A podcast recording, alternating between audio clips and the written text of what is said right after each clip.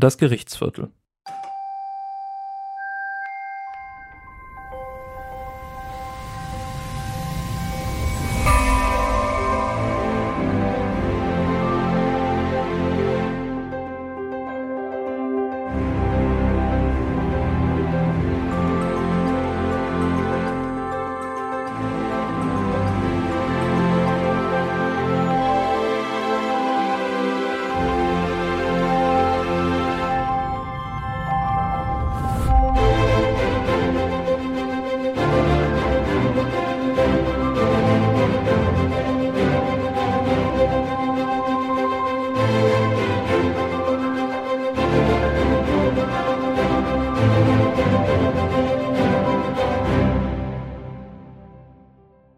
Als ich zu Besuch im Paradies war, da war ich danach nur froh, wieder herausgekommen zu sein.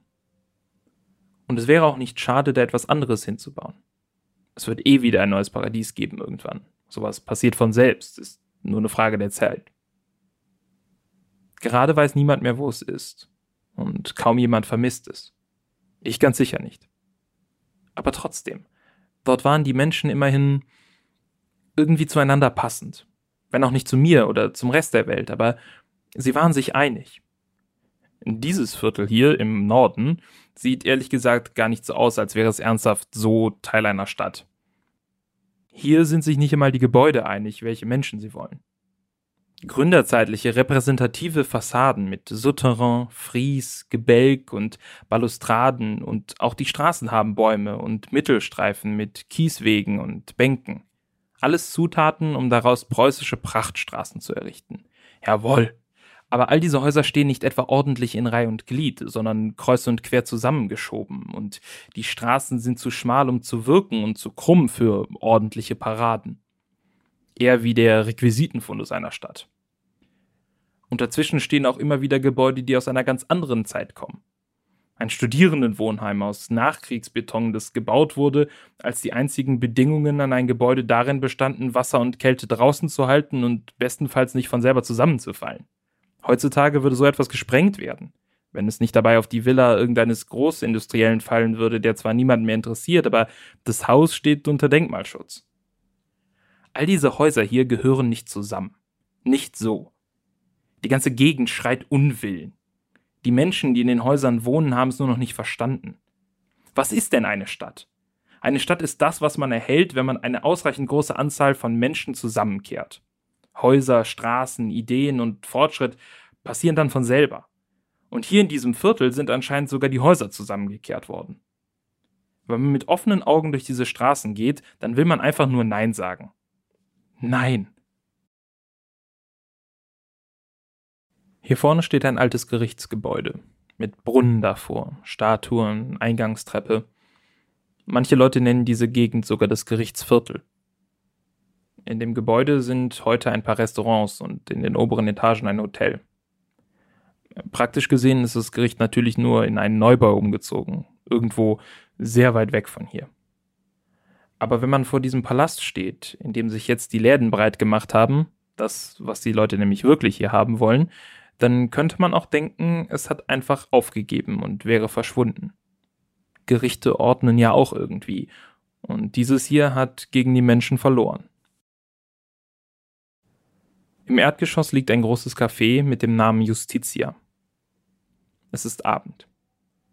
Ich sitze allein an meinem Tisch und kann durch die kassettierte Fensterscheibe neben mir einen gepflegt aussehenden Mann beobachten, der im Schein einer warmweißen LED-Straßenlaterne, die aussehen will wie eine Jahrhundertwende-Gaslaterne, in einem Mülleimer nach Pfandflaschen fischt.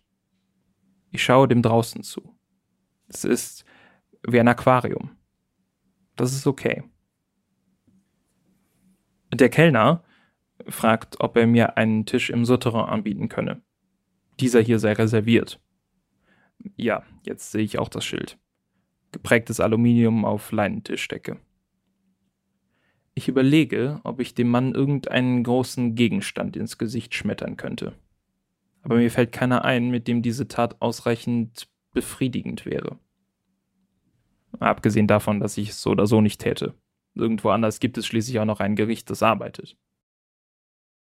Es müsste ein großer Gegenstand sein, den man mit einer Hand schwingen kann, der aber doch so schwer ist, dass man dabei aufs Gleichgewicht achten muss.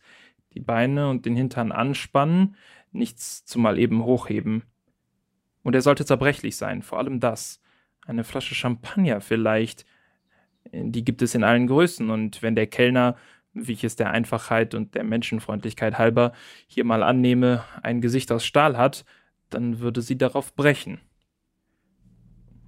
Der frei werdende Sekt würde den Riss schnell über die ganze Flasche auseinandertreiben und sich verzweigen lassen, und die Scherben würden auseinanderfliegen, und alles wäre voll unfassbar teurem und in vollkommenster Sinnlosigkeit vergeudetem Gesöff. Jetzt sogar versetzt mit Glassplitterchen, vollständig untrinkbar. Und der Sekt würde das Echtleinentischtuch durchnetzen und den Teppich und die Vorhänge. Da ist auch noch ein Fensterplatz frei, sagt der Kellner. Und mit einem irgendwie nervösen Lächeln die Aussicht ist quasi dieselbe. Warum wirkt er denn nervös? Naja, nicht mein Bier. Ich folge ihm ins Souterrain, das eigentlich nicht wirklich so ist. Es liegt höchstens einen halben Meter niedriger als das Straßenniveau draußen, wo der Pfand meiner natürlich längst nicht mehr da ist. Es ist eigentlich sehr schön hier unten. Offener, kaffeemäßiger, weniger Restaurant. Auch wenn die Fenster schmaler sind. In die andere Richtung öffnet sich der Raum in den Innenhof, der jetzt aber natürlich dunkel ist und hinter Glaselementen draußen gehalten wird, weil kalt. Kalt will man nicht drin haben. Dafür baut man ja Häuser. Ich bestelle irgendein ultra kompliziertes Panini und lass den Kellner abziehen. Dann drehe ich den Kopf zum Fenster und gucke wieder raus aber es ist nicht mehr dasselbe. Das draußen ist dasselbe, aber das Rausgucken funktioniert nicht mehr. Der beschissene Kellner hat alles kaputt gemacht. Ich stelle mir vor, da kommt das Essen. Ich esse auf. Fertig. Ich stelle mir vor, es würde mir jemand gegenüber sitzen, Jemand, der kein Problem hat mit dem ganzen in Stein gegossenen Unwillen auf der anderen Seite dieser Glasscheibe. Der es sieht, aber der kein Problem damit hat. Weil es ja nicht so bleiben muss. Weil nichts bleiben muss. Jemand, der weiß, dass alles, das entsteht, wert ist, dass es zugrunde geht. Der versteht Einige Tage später bin ich alleine im Souterrain. Es ist erstaunlich, wo man überall hinkommt, wenn man zu ein paar Dingen bereit ist, die Leute normalerweise nicht machen. Die Kellnerin, die heute Schicht hatte, ist nochmal rumgegangen, dann ist sie gegangen, ohne einen Blick unter die Kuchentheke zu werfen. Dann ging das Licht aus und ich war allein.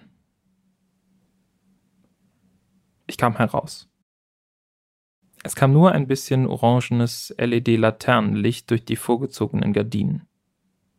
Der Raum war bewohnt von einer Herde von Geschöpfen, die aus einem Tisch und darauf gestellten Stühlen bestanden.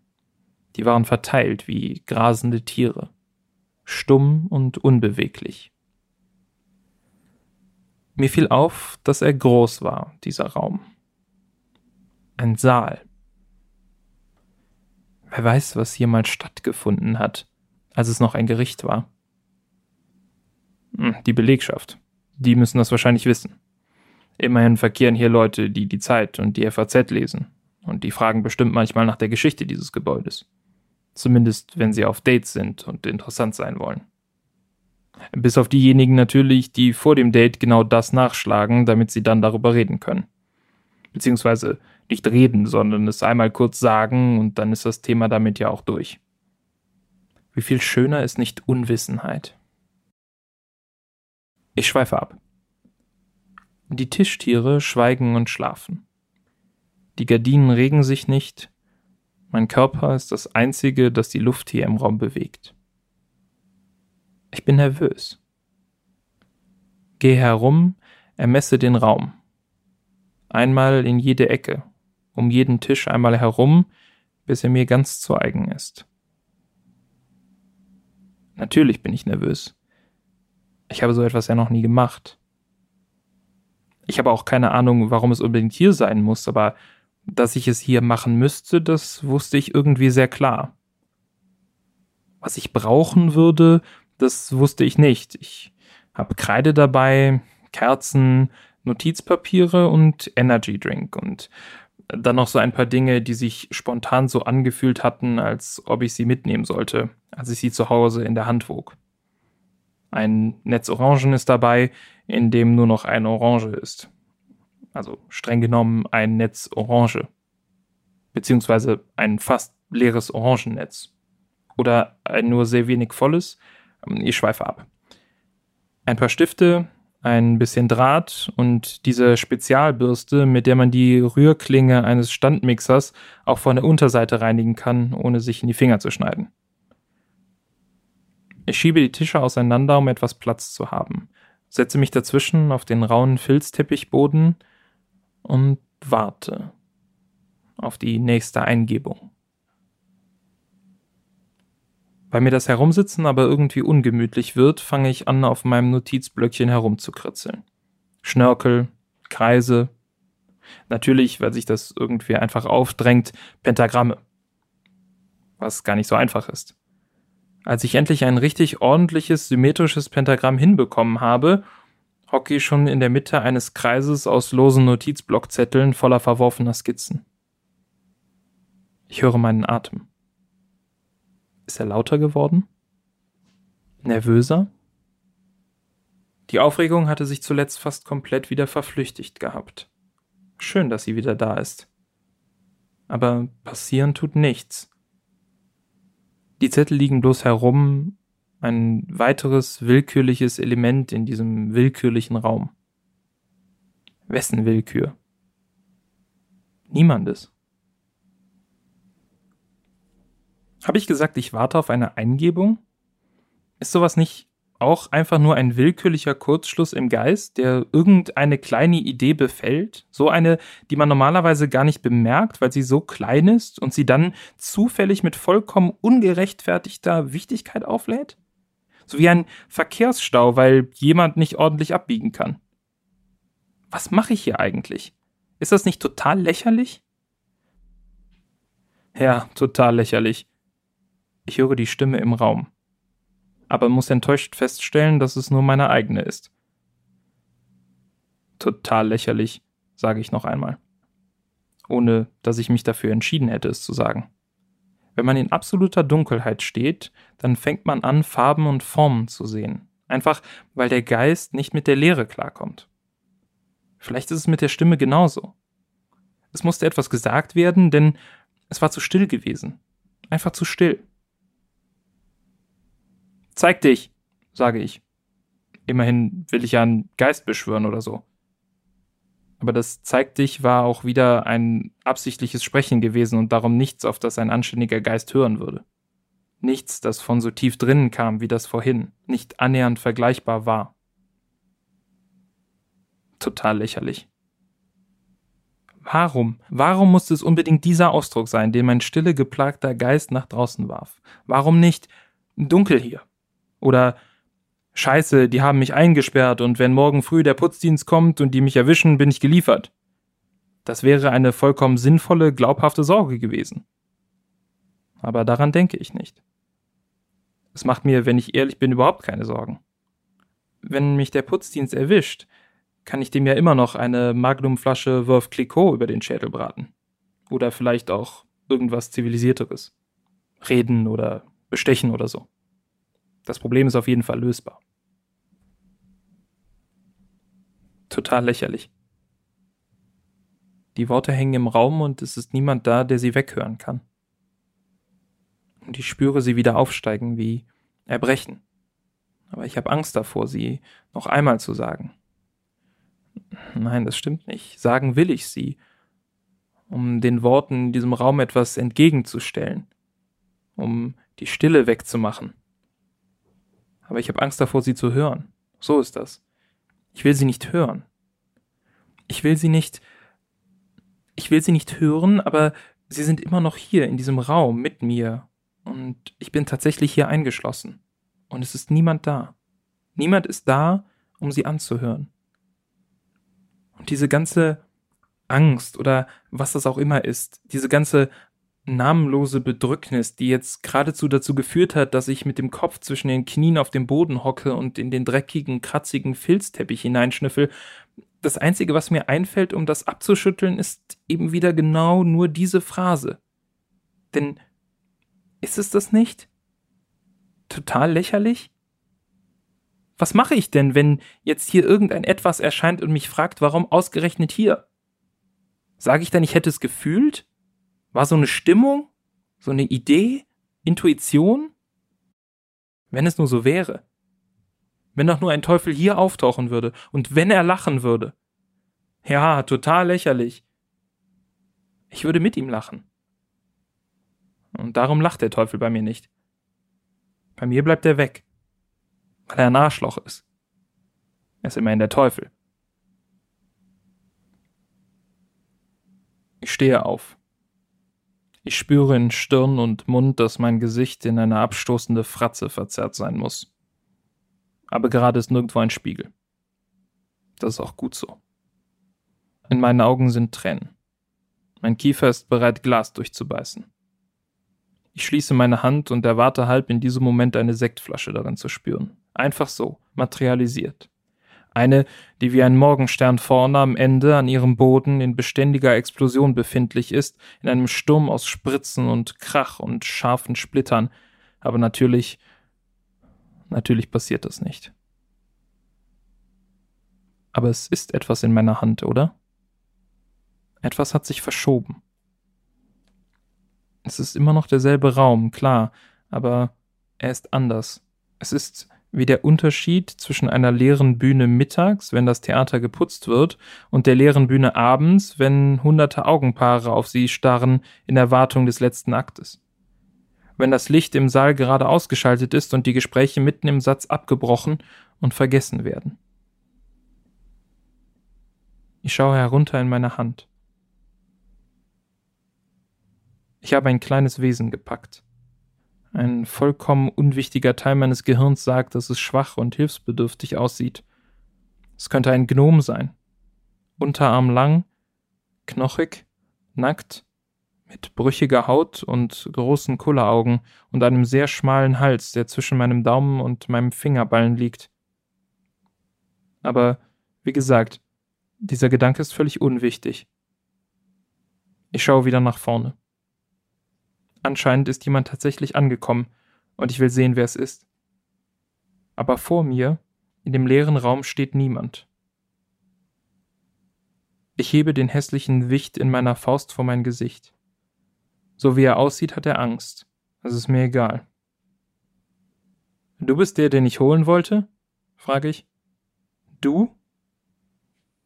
Ja? sagt er. Er hat meine Stimme. Das könnte gruselig sein, aber mich regt es nur weiter auf. Der soll nicht so klein sein, so ängstlich und hässlich. Zumindest auf eigenen Füßen stehen soll er. Und jetzt macht ihr mir sogar meine Stimme nach? Das ist faul. Das ist lieblos. Ich knurre ihn an. Warum bist du so lächerlich? Er fragt, bin ich das? Verunsichert. Ob du das bist? fahre ich ihn an. Ja, das bist du. Guck dich doch an. Du bist winzig und kaputt und schwach. Du stehst nicht mal von alleine. Du siehst aus wie eine totale Nebensache. Alles an dir ist eine Enttäuschung. Ja, ja, sagt der Wicht. So ist das. Aber wolltest du nicht. Ich unterbreche ihn. Ich balle die Faust, einfach um zu sehen, was passiert. Der Wicht hustet und wird rot. Aber mich kriegt er so nicht der mächtigste Geist, den man überhaupt kriegen kann, und dann kann ich ihn mit der Hand zerdrücken? Der will mich nur verarschen. Damit kriegt er mich nicht. Ich presse die Faust fester zusammen und schüttel sie, reiße das Ding in die Luft vor mir und hin und her. Irgendwann spüre ich einen kleinen Widerstand, und mit der Erschütterung einer platzenden Seifenblase poppt die Erscheinung auseinander und lässt mich wieder allein. Ich hocke mich hin und sammle meine Zettel auf. Schiebe die Tische wieder zurück. Das dauert erstaunlich lange, als seien sie schwerer geworden. aber ich hatte es mir gut gemerkt. Dann gehe ich in mein Versteck unter der Kuchentheke zurück, stelle mir einen Wecker und versuche zu schlafen. Was irgendwie auch halbwegs funktioniert, denn ich bin müde. Aber erholsam ist es nicht. Der Wecker weckt mich wieder auf. Ich lese, bis es an die Tür klackert, und während der Putzmann in den Klos ist, schleiche ich raus. Im Treppenhaus begegne ich dem Nächsten. Der hält mich für einen verirrten Gast aus dem Hotel oben und erklärt mir den Weg nach draußen. Die Treppe runter. Ich stehe in dem pompösen Portal des alten Gerichts, einen Schritt vor draußen. Da nieselt es. Alles, was da draußen ist, ist von einem dünnen Film Wasser überzogen und glänzt, als sei es neu und gerade erst ausgepackt worden. Und ich weiß, dass es in diese Richtung nichts geben wird. Über die Stufen der Treppe unter mir haben sich Generationen von Anwälten, zitternden Angeklagten und furiosen Anklägern heraufgewagt, um sich hier oben dem Urteil irgendwelcher anderer Leute zu stellen, die das Leben zu Richtern gemacht hatte. Heute stehe ich hier, trage seit 24 Stunden dieselbe Unterhose und frage mich, wer diese Bäume um den Brunnen eigentlich immer so beschneidet. Kopfweiden. Irgendwann einmal war es in Mode, seine Bäume auf diese ganz bestimmte Weise hässlich zu machen. Und weil Bäume älter werden als Moden und die Stadt so denkmalbewusst ist, werden sie immer noch jedes Jahr so beschnitten. Also denkmalbewusst sagt natürlich nicht die Stadt, sondern die Leute, die sagen, sie seien von der Stadt. Die Stadt selber scheißt da drauf. Und auch auf diese Leute. Oder Pflastersteine zwischen den Kopfweiden und dem Brunnen. Habt ihr mal über Pflastersteine nachgedacht? Jedes dieser Klötzchen wurde einmal von einem Menschen angefasst, ausgerichtet mit einem Holzbrett, für das es einen bestimmten Namen gibt, an die Höhe der anderen angepasst und festgeklopft. Sogar die am Rand, direkt an den Beeten, die nie im Leben von irgendwem betreten werden. Heutzutage benutzt man glücklicherweise Asphalt und auf der anderen Seite von den Kopfweiden, dem Brunnen und dem Pflaster kommen auch gleich sechs Spuren davon vorbei. Die frühen Autos huschen vorüber, von nirgendwo und nach nirgendwo und machen dabei dieses feine Rauschen, das Autos auf Straßen machen, wenn sie ein bisschen feucht sind. Und sie wirbeln ein wenig Nebel auf, der aufgeregt hinter ihnen herumwuscht, wie ein Kind. Oder sonst jemand, der es noch nicht begriffen hat. Da stehe ich. Und die Welt ist vor mir und will eine Antwort. Ich sage, huh, und drehe mich um. Weil durch den Innenhof ist der Weg zum Parkhaus kürzer. Gelesen von Niklas Ditschun.